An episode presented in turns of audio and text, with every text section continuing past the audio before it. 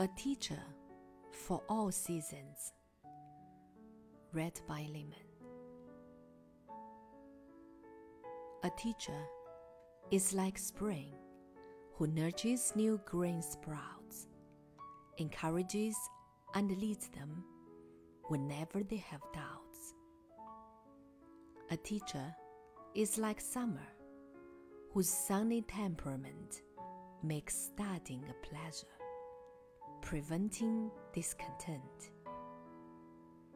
A teacher is like fall, with methods crisp and clear, lessons of bright colors, and a happy atmosphere.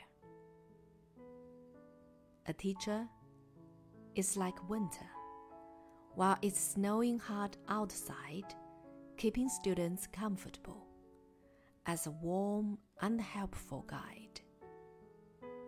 Teacher, you do all these things with a pleasant attitude. You are a teacher for all seasons, and you have my gratitude.